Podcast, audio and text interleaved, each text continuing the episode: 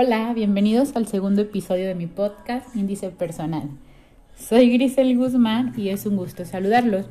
En este episodio hablaré sobre personas tóxicas, lo que puede ser el impacto en otras personas cuando alguien es así. Basado en mi experiencia y a lo que he observado y analizado en otras personas, eh, ser tóxico para mí es sinónimo de asfixiar al otro, el impactar negativamente a los demás, enfadar, cansar, sacar de sus casillas, humillar o ofender verbal o físicamente, eh, es algo muy tóxico. Una frase que me impactó y tiene que ver en el efecto que causa ser tóxico en los demás es la gente podrá olvidar lo que les haces o lo que les dices, pero jamás olvidará lo que les hace sentir. En la actualidad se tiene en contacto con diversas maneras de ser en diversas situaciones. La ventaja es identificar a las personas tóxicas y decidir si las dejas como parte de tu vida o no. Ser negativo em, es nada de lo que te sugieran te parece, haces problemas donde no los hay, tiras mala vibra o menosprecias los logros de los demás. Peor aún, los agredes física o verbalmente, es ser súper tóxico. Ok, ser tóxico o estar con alguien así puede ser inconsciente. No considero que alguien nazca así, eh, pues el ambiente, las experiencias, lo que lo han formado, eh, lo que desarrolla ser tóxico. Considero que existen diversas categorías dentro de este tema. Sí, claro, de lo personal a lo social y lo laboral, con sus diferentes escalas. Es una reflexión que me surgió hace días analizando diferentes escenarios con diversas personas ¿Por qué no? Darme cuenta de que también he sido persona tóxica y la verdad no me gusta ser así. No está padre y pues tampoco quisiera afectar a mis personas cercanas. Ok, continúo. Ser persona tóxica es alguien que no controla sus emociones, por lo tanto sus acciones o reacciones son negativas, lo que significa que inconsciente o conscientemente agrede en diversos sentidos y diga, digamos perjudica mucho a los demás. Em, ser tóxico sería alguien con quien no querrías estar y mucho menos relacionarte. Lo evitas, no lo contactas. A veces ah, hacemos cosas o comentamos nuestras opiniones de ciertos temas. Cada quien proyectará lo que trae adentro, en base a su experiencia, su educación, etc. Cada quien crea una ideología de lo que puede o no ser real. Entonces, al ser consciente de estas características, Tú puedes elegir si actúas tóxicamente o no. Al observar las reacciones de un conocido, él piensa que tiene un carácter fuerte porque cree tener la razón en todo.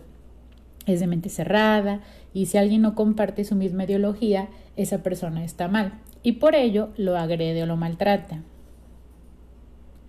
Él piensa que no se deja cuando a veces la situación no es lo que él imagina o no tiene nada en su contra, simplemente, repito, no piensan como él. Entonces, actúa de manera que quiere imponer o perjudicar a los demás, obviamente de una manera inmadura y agresivamente. Es feo que la gente que aprecias en diversos grados te evite, desde no considerarte para estar en un grupo digital o en alguna reunión presencial, la persona tóxica, al enterarse de esa situación de no ser incluido, reaccionará mal, reclamará, ofenderá, pero no será capaz de pensar por qué no estoy incluido en ese grupo, por qué no me invitaron a cierta reunión.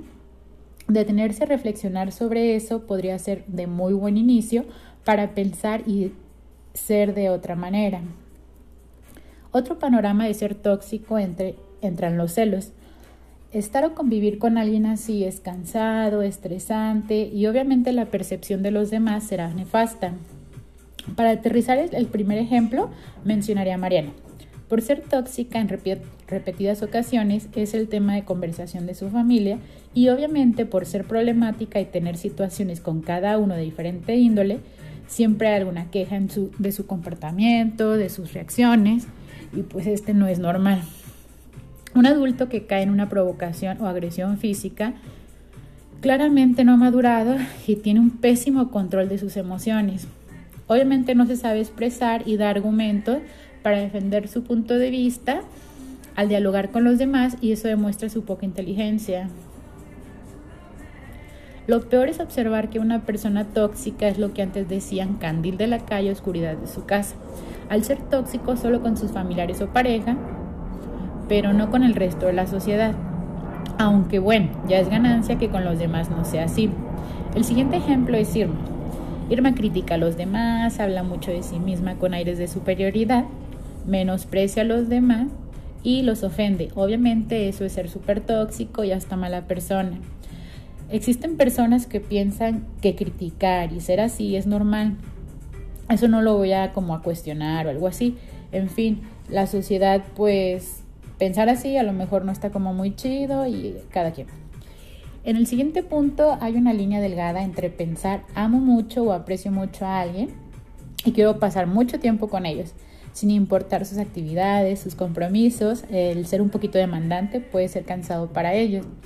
Al continuamente decirles, oye, podrías hacer esto, deberías hacer esto otro, supuestamente aportando sugerencias cuando los demás no lo solicitan, por situaciones así pueden surgir conflictos donde no son eh, situaciones o que sea algo innecesario y pues podría afectar relaciones.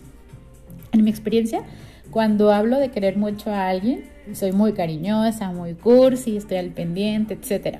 Y aquí haré un parte agua. Por un lado, espero, pues no sé, a lo mejor malamente, ser correspondida con la misma intensidad, no de la misma forma porque pues es bonito recibir esos cariños, etc pero sí espero que sea algo mutuo. Por otro lado, está quien piensa que cuando uno manifiesta esas demostraciones debe de hacerlo porque le guste o no, esperando que se le regresen, bla, bla, bla, no solo en la relación de pareja, sino también en las demás relaciones, en diferentes ámbitos. Y a lo mejor esa parte no es como del todo tóxico, depende con qué objetivo lo veas y de qué, de qué perspectiva. Ok. Para el segundo tipo de persona, esta forma de ser podría ser algo tóxico, inmaduro y controlador. Como les comento, o sea, no es cuestión de ser agradecido, no sé, como que el hecho de que no le nazca a la otra persona es como la falta de intención, lo que sería como el punto feo. Entonces ahí como que cada quien pues puede tener su opinión y se respeta. ¿Tú qué tipo de persona consideras que eres? Como dirían, no existe la verdad absoluta. Cada quien considera que su percepción es la correcta. He comprobado que hay personas que realmente demuestran su amor con hechos y no solo socialmente. El tratar de forzar una relación es algo tóxico, peor cuando se piensa o se chantajea o se presiona o se agrede y se reclama de manera agotadora. Es feo ver el cambio de alguien o algo que era muy lindo a algo destructivo, por así decirlo, precisamente por no tener la madurez emocional.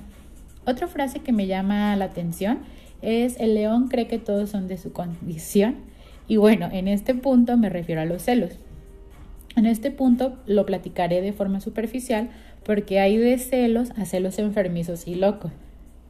Revisar el celular, los mensajes, estar al pendiente, cuando habla con alguien más, pedir su ubicación, cuando no está contigo, es algo como pues exagerado y algo muy feo, como querer imponer un horario, pues pues no, o sea, es tu pareja, no tu hijo, pero cada quien.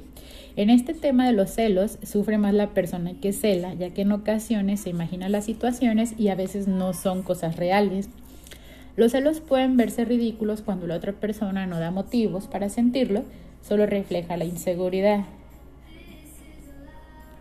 El siguiente ejemplo es Renata, una buena persona que como jefa es un poquito asfixiante, mm, todo quiere controlar por llegar a sus resultados de manera perfecta y a lo mejor desde algún punto de vista todos los que son jefes dirán, ok, pues es lo correcto, ¿no? Así debe de ser. Pero bueno, en este punto es como un poquito más allá revisar los mensajes, pedir que se peguen copia en, todos los correos, corregir las llamadas de la gente que está a su cargo con algún cliente o con alguna persona, gritarles o ofenderlos en público, ventilar a otras personas en las juntas. Eso es demasiado tóxico, para mí sí es como un motivo para renunciar. Y bueno, pues ya cada quien considera su situación, si permite estas situaciones o no.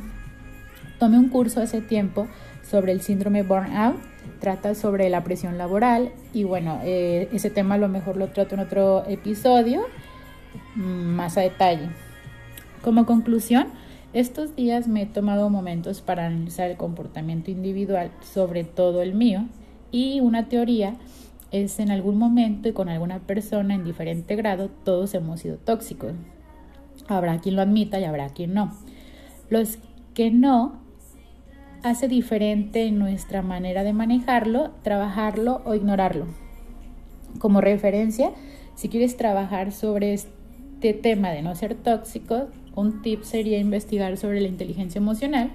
Este tema también lo desarrollaré en otro episodio. Y para concluir, eh, te dejo con la pregunta, ¿y tú qué tan tóxico eres? Gracias por escucharme y nos vemos en el siguiente episodio.